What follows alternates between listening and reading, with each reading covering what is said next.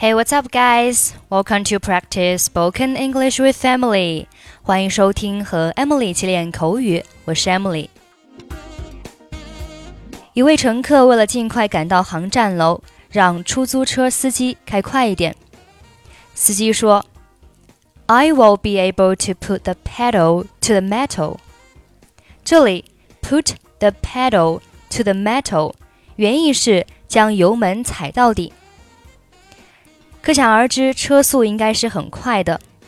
这个习语也常用来比喻用尽全力做某事，比如说，I need to hand in this assignment on Friday, so I will have to put the pedal to the metal. 这份作业我周五就得交了，所以我得全力以赴。I need to hand in this assignment on Friday so I will have to put the pedal to the metal.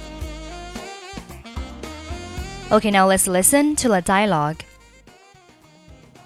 Good morning, sir. Where would you like to go?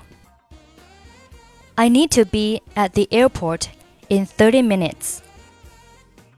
The domestic or international terminal. International, thanks. I'll do my best but the traffic is heavy at this time of the day. It's likely to take about 40 minutes. You'd better step on it. Then we don't have a second to waste. Sir, instead of taking the freeway, I can take a shortcut. I'll be able to put the pedal to the metal and get there much quicker. Do whatever is necessary. Okay, fasten your seatbelt.